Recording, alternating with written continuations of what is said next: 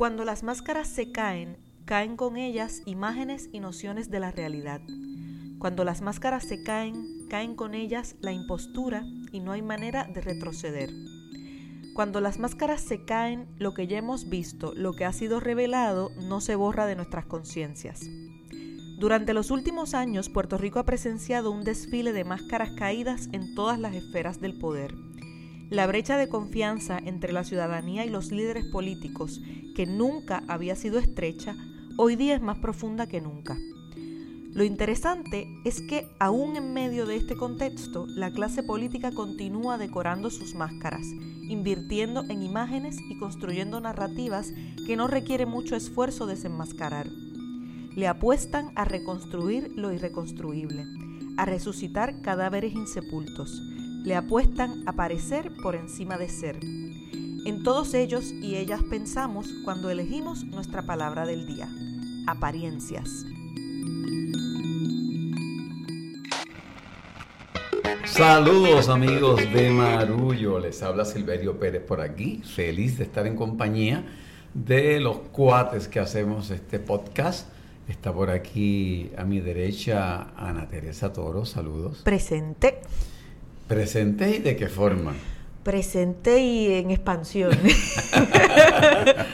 y Pedro Reina, que reina aquí en Marejada Estudio. Así mismo, encantado de estar con ustedes como siempre. Hoy tenemos un tema que ha sido muy bien planteado por Ana Teresa con respecto a las apariencias. Y esas apariencias nos podrían llevar a uno terreno escabroso de la sociedad en la que vivimos, donde prácticamente se nos obliga a aparentar lo que la sociedad quiere que seamos, pero también nos obliga a mirar la presente situación de Puerto Rico, donde luego del verano del 19, algunos políticos y agrupaciones políticas aparentan haber aprendido unas lecciones que con sus acciones dejan claro que no las entendieron. Y yo tengo algunas de esas actuaciones o eventos de días recientes que me han tocado por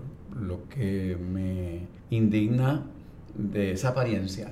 Eh, recientemente, el candidato Pedro Pierluisi quiso aparentar que no estaba vinculado con el PNP y no utilizó ningún logo ni bandera, ni bandera del PNP en el lanzamiento de su candidatura.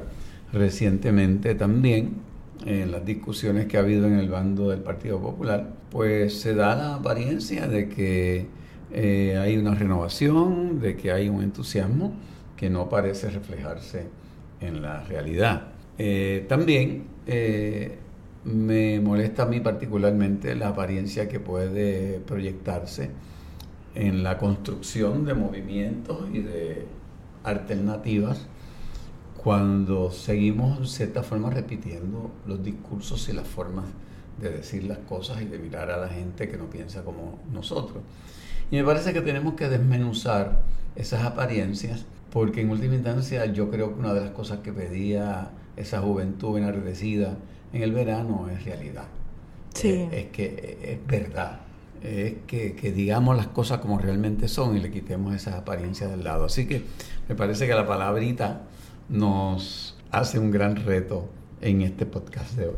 Sí, no, eh, a mí, a mí sobre todo en estos días recientes, esto lo que me sorprende de la cuestión con la apariencia, porque bueno, uno puede pensar en, en, la apariencia desde una perspectiva positiva e incluso saludable. Uno espera de un líder eh, que proyecte una apariencia que represente a la mayoría, de modo que pues estamos claros que, que no esperamos que el líder esté de chaqueta y corbata y, y aparentando eh, en lenguaje engolado en, en, la intimidad de su hogar o compartiendo con sus amigos.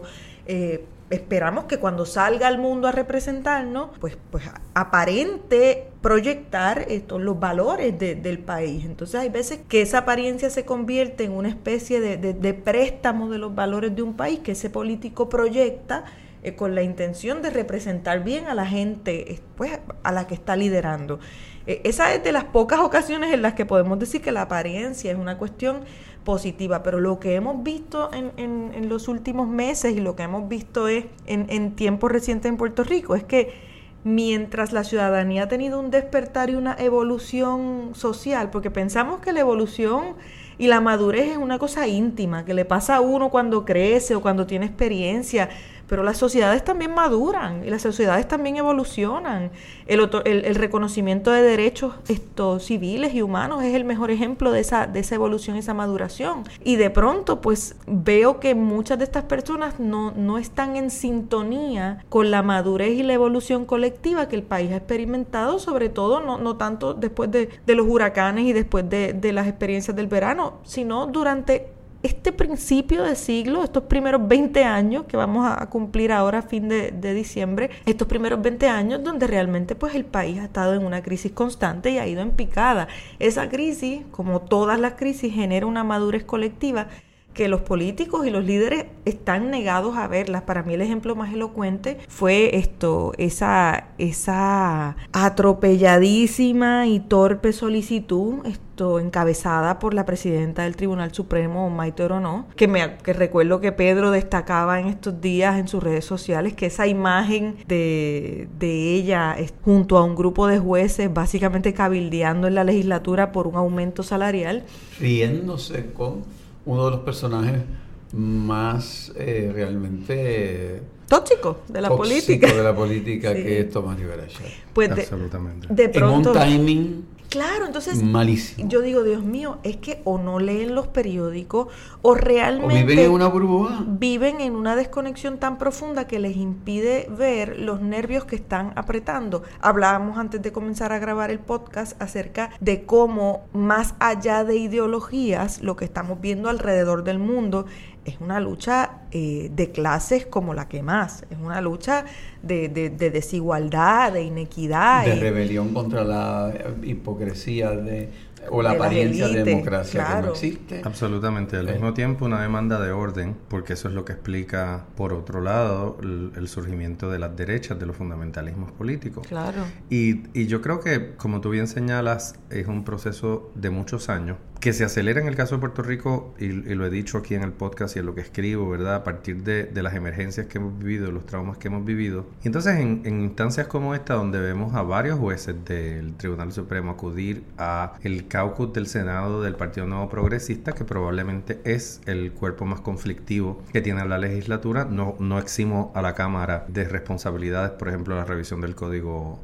civil eh, me parece retrógrada y absurda, pero eh, eh, ese es otro tema. Y en, cuando lo veo me parece que siento que el sistema bajo el cual nosotros hemos vivido, que es un sistema clientelista donde la gente se afilia a los partidos porque los partidos le resuelven algo. Si tú te afilias y estás ahí, pues mira, te toca la escuela y el trabajo y las cosas. Eso es un modo de vivir en Puerto Rico desde la era del Partido no, eh, del Partido Popular Democrático, o sea, e, ese ese modelo de que la afiliación al partido eh, redunde en beneficios para, para mí, pues es exacerbado porque como hemos visto, la política se ha vuelto un modo de vida. Lo hemos visto con el caso de los hijos talentosos, lo vemos con todos los escándalos, pero en estos momentos en que veo cosas tan accidentadas y tan desgraciadas como ver a los jueces del Supremo cabildeando por un aumento, me doy cuenta que el sistema está tratando de arrancar y el, y el caballo no arranca, ¿no? Son esos actos fallidos que nos indican a nosotros, la ciudadanía, de que el sistema dejado a sus propias anchas va a tratar de regresar al balance de esto es un voto debajo de la insignia, esto es por el mismo camino, y a lo mejor por ahí podemos explicar lo que tú decías de que Pierluisi quiera decir, vela, se vaya a Manatí a lanzar su candidatura en un fondo negro, nada azul, tratando de rebrand, eh, por, utilizar esa palabra, refundar su marca y alejándose de, las insignias. Pero es muy difícil porque no solo eso, vemos que la elección especial del PNP eh, salen electos eh, William Villafaña y Héctor Martínez y la gente se pregunta cómo... Los únicos dos de ese bonche que tenían señalamientos correctos o no correctos, pero tenían señalamientos de, de mal funcionamiento y, obviamente fue una elección donde una, una, elección especial donde participaron menos personas de las que se esperaba y donde cierta masa crítica del partido quiere volver a esos lideratos, lideratos que para mí están impugnados de entrada. Yo no sé qué pretenden Villafaña y Martínez con su candidatura, ciertamente fueron electos, fue una eh, elección válida, pero es muy simbólica en el sentido de que el repudio a lo que eh, ellos vivieron y participaron es enorme y la próxima instancia para bregar con eso son las elecciones de noviembre del 2020. Sí, a mí una, a mí una cosa que me, que, me, que, me, que se desprende de lo que estás diciendo es todas las cuestiones simbólicas que hemos visto recientemente. Eh, una de las noches que estaba eh, la gente frente a la fortaleza protestando por la Universidad de Puerto Rico en defensa de la universidad, veíamos en las redes sociales de la fortaleza una foto de la gobernadora Wanda Vázquez desfilando un vestido verde eh, espectacular de Harry Robles y todo pasa a la vez. Entonces eso significa algo. Fue además en el Salón de los Espejos. O sea, en, en, en ese salón nadie se está viendo reflejado. Y una manifestación en defensa de la universidad que los medios principales ignoraron. Sí, sí. O sea, durante dos noches allí hubo manifestaciones dramáticas, pero hay un gran temor eh, de volver a encender la mecha y de que el país se, se vaya por ahí, cosa que a mí me parece inevitable. Porque yo creo que las apariencias se cayeron, o sea, las fachadas se cayeron. Exacto. Exacto. Y cuando se cayeron, el sistema todavía está tratando de decir, no, no, no, no, mira, todo está bien, estamos aquí y, y, y, y todo está bien, pero la gente no se lo, no se lo cree. Este asunto, estos dos asuntos que, hemos traído, la visita de los jueces del Supremo a Tomás Rivera Chat, en el momento en que precisamente se están discutiendo unos asuntos del Código Civil y del Código Electoral que tienen la obvia intención de ir por encima de derechos adquiridos, de derechos civiles, de una pulcritud en el asunto de las elecciones. Me da la impresión de que los jueces del Supremo pues viven en un estado de desconexión con la calle o con el pueblo al que tienen que emitir, sobre el cual tienen que emitir opiniones importantes, porque a quién se le ocurre que es saludable una foto con Tomás Rivera Chat y que se esté cabildeando con él un aumento para los jueces, de verdad que, que alguien puede pensar que eso es prudente. Y me, a mí me golpeó mucho eso porque considero que Maite Teoronos ha sido una mujer que ha roto paradigmas, que logró... Se había proyectado muy positivamente se hasta había el momento. proyectado muy, pero que muy bien. Y creo que se dio cuenta inmediatamente del desliz que había cometido. ¿Sabes qué? Y Yo- retiró inmediatamente. Yo no sé si se dio cuenta, yo creo que se dieron cuenta de que no tendrían los votos, porque incluso ella salió de allí apenada de que la gente hubiese interpretado, pero a mí eso me espanta aún más porque uno de sus argumentos era, este aumento es para garantizar imparcialidad. O sea, eh, estamos hablando de vamos a, a darle más dinero a los jueces para garantizar mayores juicios. Y, y- y con esto del sistema judicial eh, es un tema que, me, que, que últimamente me ha estado molestando mucho porque lo vinculo sobre todo al caso de Héctor Martínez. Sí, Héctor Martínez fue absuelto. Y claro que hay una... eh, pues fue absuelto, no, nos guste o no, el, tipo, el hombre Fue fue... absuelto, lo cual no quiere decir que el, el- la, in- la actuación incorrecta se dio. Fue a un lugar en Las Vegas a ver una pelea con gastos pagos por un empresario que se beneficiaba del tema que se estaba discutiendo en la comisión Sí. que él presidía. Eso ocurrió. Claro, eso, eso fue probado. Lo que no fue probado fue el quid pro quo. Exacto, que hubo ese intercambio. Exacto, pero de que la actuación antiética ocurrió, no hay la menor duda. Claro, porque ahí nuevamente esto nos agarramos de lo que es legal versus lo que es ético. Hay muchísimas cosas que son legales, pero no son éticas. Entonces, en el caso de este Héctor Martínez, eh, en el caso de, los jueces del Tribunal Supremo, ah, en esa desconexión total de, de la realidad, porque díganle a un maestro, es que un salario de 125 mil dólares al año me parece, me parece poco. Es insultante, o sea, es, es realmente Si insultante. tú no puedes impartir justicia con 125 mil al año, pues eh, el maestro no puede impartir educación. Bueno, sí, eso decía, y- tenemos los políticos más caros y los maestros más baratos. Exacto, y traigo esto de Héctor Martínez porque también ha habido un discurso a la hora de defender esta candidatura y de, de defender su posición como un discurso reivindicador. Lo que pasa es que figuras como Héctor Martínez, figuras como Jorge de Castro Font, que fue convicto, eh, cumplió cárcel y salió, o sea, estas personas incluso en el punto más bajo de sus vidas y sus carreras viven mejor que el ciudadano de, a pie puertorriqueño. Entonces, es una cosa que a mí me, de pronto es que no me da ninguna pena que se mancilló tu reputación. Qué lástima. Eh, no sé, recupérala con trabajo, resucítala de otra forma. No me da ninguna pena porque incluso el peor día de tu vida probablemente ha sido mejor que el, que, el, día, mejor que el mejor día de mucha gente en Puerto Rico. Entonces, me, me, parece, me parece una burla y me parece muy, muy, muy feo, muy desconectado de parte de esta clase política que no se enteran que la gente les ve las costuras, que, que están expuestas. Entonces, eh, no sé. No, yo, yo, pienso mientras tú dices eso, eh, y ya próximos a ir una pausa, que William Villafañe, por ejemplo, decía que él renunció voluntariamente a su puesto como secretario de la gobernación, obviamente eh, bajo muchas dudas por ese primer escándalo de un chat, el famoso WhatsApp Gate, en el que cayó él y cayó la subsecretaria de, de la gobernación, Itza García, y que ya daba cuenta de que había unas comunicaciones impropias. Él dice en el medio de la campaña que el Telegram eh, Gate. Hmm. Eh, no hubiese ocurrido si él hubiese permanecido en la fortaleza. Y cuando yo lo escucho decir eso, me pregunto, ¿quiere decir que no nos hubiéramos enterado de que existía esa comunicación o de que él hubiera intervenido para que no hubiese ese tipo de intercambio? No lo sabremos. Esa segunda parte nadie se la cree. No, pero obviamente un sector del Partido Nuevo Progresista le compró su candidatura y lo eligió. Y ahora le toca enfrentarse al electorado en general en, noviembre del año que viene y eso Creo que es la oportunidad que tenemos todos los ciudadanos de hacer valer nuestro punto de vista y de renovar nuestras afiliaciones eh, más allá de los partidos para que sean con el país y con su bienestar. Querida poda audiencia, síganos en las redes, dennos like en Facebook, estamos como Marullo, y en Instagram y en Twitter como arroba. No se vayan que volvemos enseguida. ¿Quedará un Puerto Rico para los puertorriqueños? ¿Cómo superar esta larga lista de crisis que golpean a diario la isla?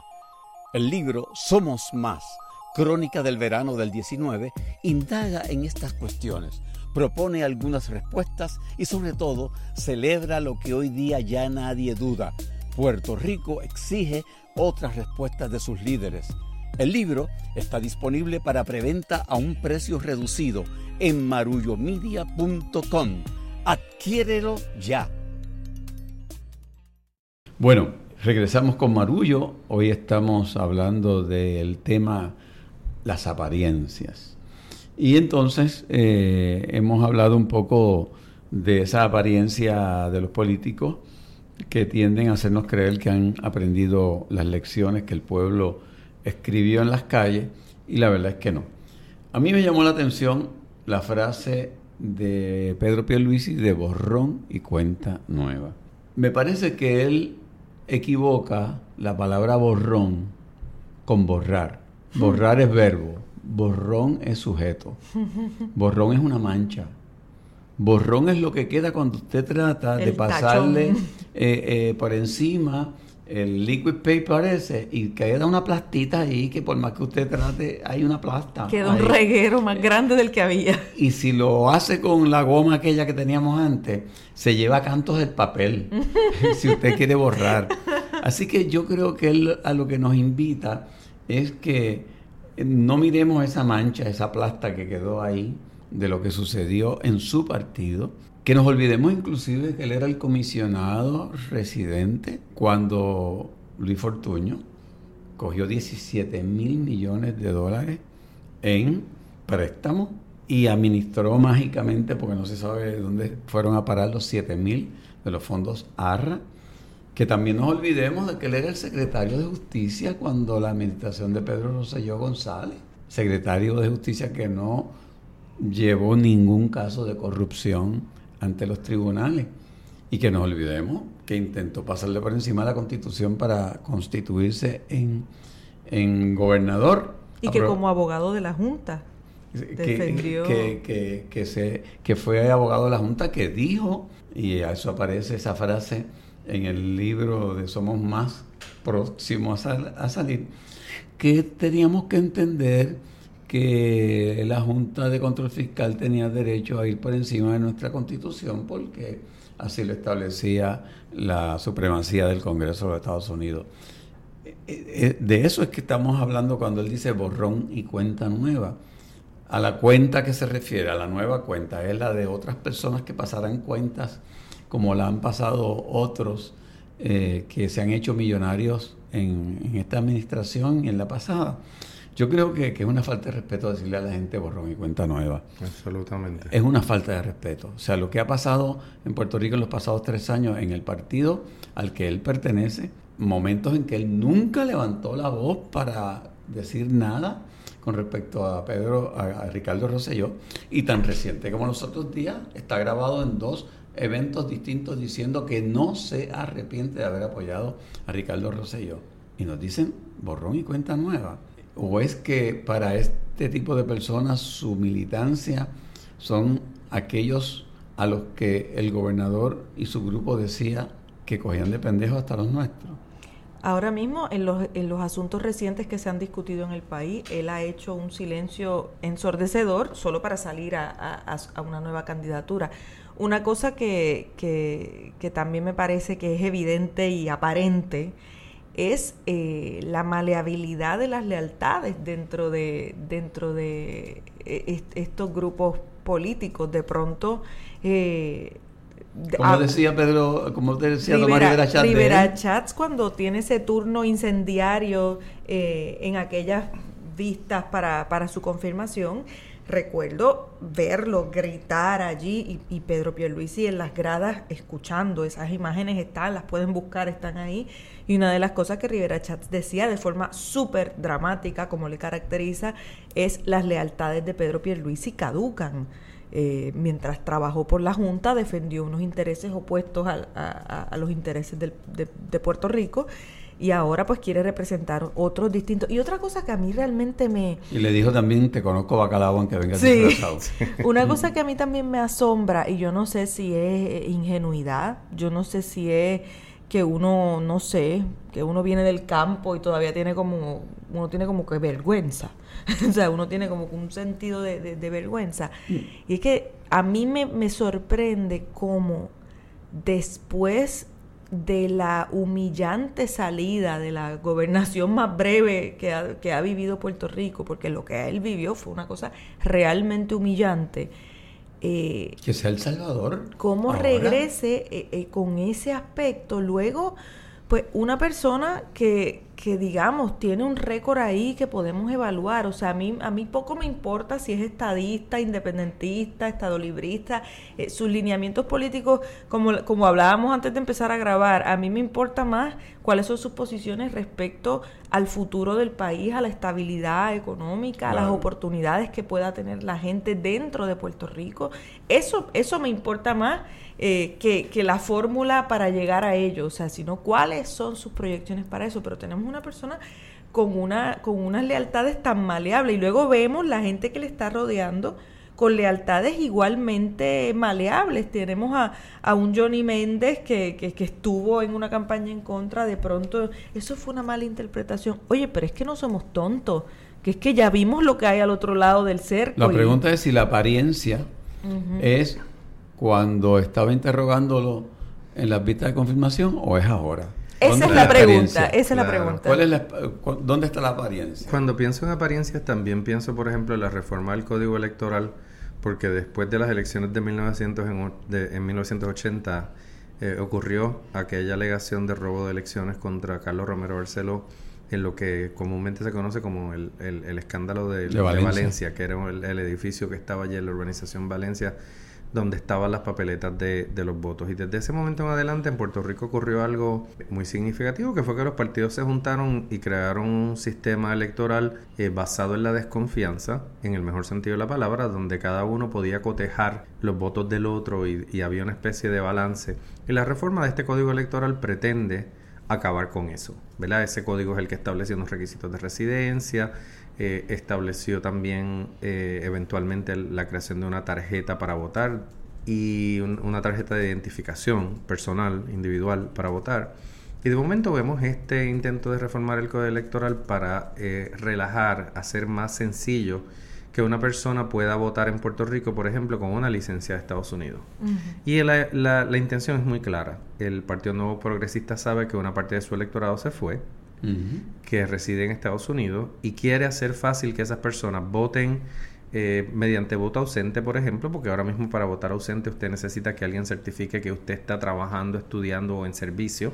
Usted no puede simplemente decir yo vivo en Virginia y quiero votar ausente. No tiene que decir, hay unas condiciones, pero la propuesta de reforma pretende cambiar eso para que la gente bien fácilmente pueda votar y pueda el PNP recoger votos más allá. Y eso tiene unas implicaciones enormes. El, Partido Popular Democrático eh, es un partido que que también está de muy capa caída. Es un partido que cuyas apariencias de un mm. pacto y de acuerdo bilateral y de la permanencia de ese pacto pues se vinieron abajo, entre otras cosas, por la decisión de Sánchez Valle eh, del Tribunal Supremo de Estados Unidos en, en el 2016 y vemos, por ejemplo, que ahora mismo ninguno de los precandidatos a la gobernación del Partido Popular Democrático puede articular una propuesta eh, que no sea el estatus no está en issue, vamos a bregar con otras cosas y, y en realidad el PPD es un partido triste es un partido muy decaído.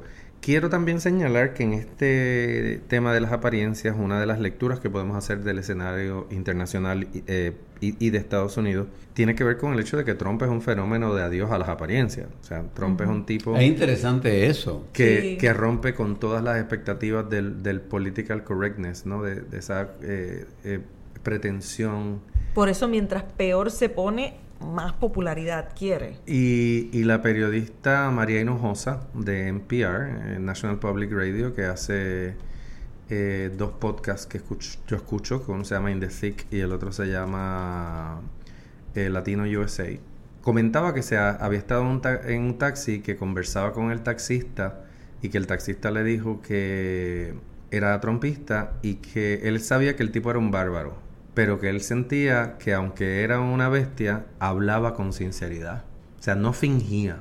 Era misógino, racista, blanco supremacista, y, le parecía a él que eso era una virtud eh, respecto a otros candidatos, y ella comentaba que, que había que escuchar a ese otro lado, porque en el caso de Estados Unidos, aunque algunos no lo quieran aceptar, eh, la derrota de esa candidatura de Trump pasa por convencer a una parte de su electorado de que cambie de opinión. Eh, no podemos llegar a simplificaciones y decir, como dijo Hillary Clinton, esos son los deplorables. Eh, no, a esa gente hay que hablarle, hay que entender qué es lo que están diciendo. Y, teníamos una conversación fuera de la grabación eh, de, cómo este momento habla de una sublevación de clase. Exacto. Y Trump en este momento es el abanderado de un sector eh, muy insatisfecho e inconforme en, Estados Unidos que está diciendo es todas las cosas que ustedes dicen que es no importa cuán moral o éticamente impugnable sea, pero es el mío. Sí, no, y porque también eh, la situación, cuando uno tiene una situación económica extrema, eh, inmediatamente los valores o las prioridades, llamémosle las prioridades mejor, más, más allá de los valores, las prioridades empiezan a, a aguarse un poco. Y de pronto, lamentablemente, porque no, no es lo que prefiero, pero cuando hay una situación económica radical, eh, la gente va a decir, bueno, eh, trabajo versus, versus derechos. Lo ven así y, y, y, se van con el trabajo. Entonces también eh, es una situación de, de, de, de casi de, perder por los dos lados. Entonces mientras nos agarremos únicamente de los temas eh, de derechos que son fundamentales, que son importantes, que así avanzan las sociedades. Pero si en ese, en ese gran vagón de los derechos que estamos empujando, eh, no, no montamos también la situación de vida de, personas que están dispuestas a entregar incluso sus propios derechos a cambio de un modo de vida eh, mejor para ellos y para su familia, pues no estamos viendo el cuadro completo y creo que lo más evidente de, de lo que estamos viendo en la conducta de la clase política es que no acaban de entender que sobre todo alrededor del mundo, pero ya lo estamos viendo manifestarse en Puerto Rico también, esto no se trata solamente de un fenómeno pasajero. De un fenómeno pasajero, de, eh, de tribus, del partido político tal, se trata de en dónde vamos a trabajar, en dónde vamos a vivir, de qué vamos a vivir esto, yo estoy segura que toda la gente que nos está escuchando debe tener miembros de su familia más jóvenes que su expectativa de tener un futuro económicamente más solvente que el de sus padres es bien limitada. y, y, eso lo confirman las pocas excepciones que ustedes puedan identificar. Si ustedes pueden identificar tres o cuatro jóvenes de su familia que, que hoy día económicamente estén mejor a los 30 años de lo que estaban sus padres a los 30 años, pues, pues lo que hacen es confirmar este planteamiento, porque son las excepciones que confirman la regla.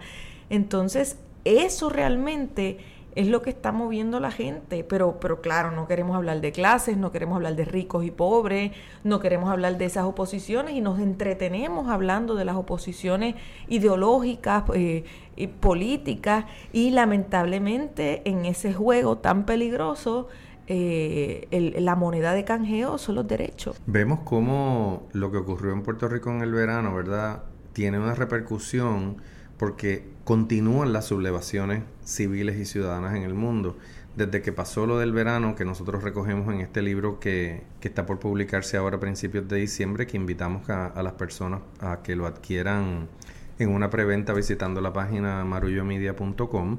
Ya pronto les vamos a estar hablando un poco más y vamos a, contarles cuál es el, itinerario que vamos a tener de presentaciones por la isla para conversar con Pero estamos muy entusiasmados porque creemos que tenemos un gran libro que va a aportar a esta discusión. Sí, con un prólogo de nuestro eh, querido amigo, el escritor Manolo eh, Núñez Negrón. Eso es lo más grande. Así que, pero, pero decía que en aquel momento no teníamos idea de imaginar que en Chile, en Ecuador, en Bolivia iban a ocurrir eventos como los que hemos presenciado, que han llevado al límite eh, al sistema, ¿no? Los, sistemas políticos en sus países con desenlaces muy diferentes, pero vemos que esto es un tema que tiene vigencia y que se mantiene. Vemos las sublevaciones en Hong Kong, que es todavía más complicado porque es una, porque también han durado. Una, una ex colonia británica de vuelta a China, pero bajo la premisa que era dos sistemas, pero una sola soberanía. Aquellos que criticaron las protestas en San Juan en el verano deben mirar lo que ocurre en Hong Kong. La, esa militancia no ha cesado por semanas. Este, Pero llevan meses. Llevan ya meses y cada día la cosa es mucho más intensa. A mí me impresionó una foto en la prensa de hoy, la policía eh, de Hong Kong, que es obviamente una policía china, estaban vestidos como personajes de Star Wars, o sea, la policía va a la calle con espinilleras, rodilleras, escudos, cascos, antifaces, eh, todo tipo de implemento físico, como si fuese una película futurista. Eh, dramáticas las imágenes de la Universidad Politécnica de Hong Kong hoy, porque los estudiantes universitarios se habían acuartelado dentro de la universidad y la policía los amenazó con sacarlos a bala viva, o sea, ya no pintándolos con agua azul, porque la policía se daba cuenta que una de las características de las manifestaciones era que se formaban y la gente salía corriendo y se desarticulaba y después la policía no podía atraparlos, así que los cañones de agua fueron eh, coloreados con una tinta azul para que si la policía veía a alguien más tarde con la ropa teñida de azul supiese que había sido mojado en una manifestación. Y en el caso de, de, Hong Kong, pues se trata de David contra Goliat. O sea, China en este momento que siente una urgencia existencial por eh, afirmar su poder, siente que se lo que le juega en, en, Hong Kong es su soberanía y siente que el mundo occidental está metido en esa protesta, que probablemente hay algo de verdad en eso. Eh, así que la represión de esa manifestación va a ser extraordinaria con unas consecuencias que tendremos que mirar porque es un, o sea, llevan meses, seis meses casi eh, de protestas continuas y ya vemos como en Chile las protestas también han obligado al presidente Sebastián Piñera a llamar un, eh, una reforma de la constitución, a, llevar a elección el modo en que se va a renovar la constitución. Así que... y, perdona que te interrumpa, pero una cosa ahí que me hace pensar en apariencias también es que, y, creo que para mí es un, llamado a, a la conciencia en torno a eso, eh, todos estos llamados al orden que ocurren, esto, o sea, todos estos llamados bajo la apariencia de llamados al orden, quiero decir, en el fondo son llamados a mantener las cosas como, como están. Y de eh, hacerlo a cualquier costo. A que nada se mueva. Entonces, eh, tenga mucho cuidado a la hora de rápidamente simpatizar con, que yo creo que en Puerto Rico la figura símbolo de esos supuestos y aparentes llamados al orden que no son otra cosa que llamados a mantener el status quo y por eso entiéndase mantener el eh, desorden el- las cosas la- administrativo. la desigualdad y las estructuras de poder que no nos han servido bien, mantenerlas como están. La figura central de ese supuesto llamado al orden fue Pedro Pierluisi durante el verano. Esto, cuando se presenta esa figura, se le vende al país esa, esa persona un poco, sobre todo por su personalidad más blanda, quizás esto que, que la de otras figuras políticas que están protagonizando el momento, eh, se le presenta al país como una figura que garantiza estabilidad, orden, estructura.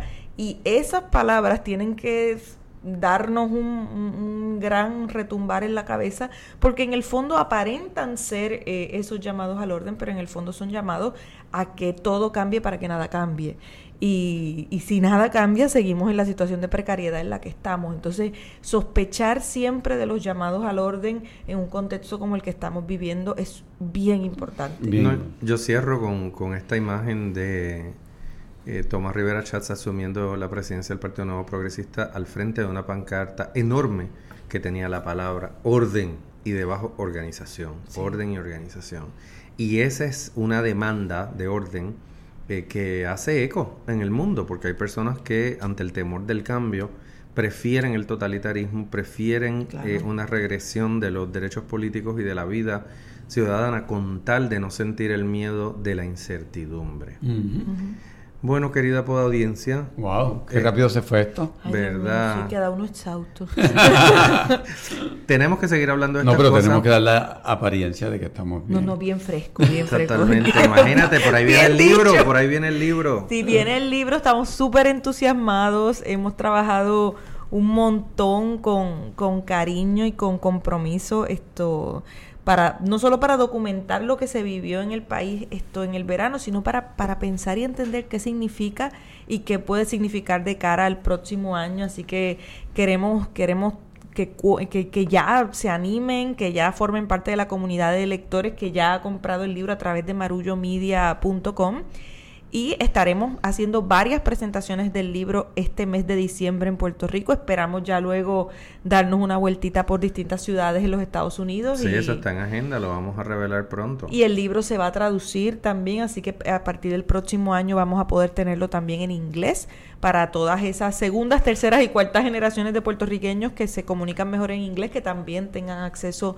a este libro y para todos esos amigos que, tienen por los Estados Unidos que están interesados en entender mejor en el tema de Puerto Rico, pero las herramientas para ellos son limitadas, pues van a tener un libro fresco eh, sacado del horno de lo más reciente que ha pasado en Puerto Rico. Mire, y no se nos va a ir detalle alguno. Tenemos una cronología que va desde el 2016, desde el momento en que Ricardo Rosselló anuncia su candidatura a la gobernación y seguimos detalle por detalle todo lo que ocurre en el 2016, 17, 18 y 19 para que veamos que lo que ocurrió en el verano no es simplemente algo circunstancial, sino que era algo que venía cocinándose desde antes. Yo creo que lo del verano nos da la oportunidad a nosotros tres de llevar a la gente un retrato de ese Puerto Rico post la entrada de la Junta de Control Fiscal al país.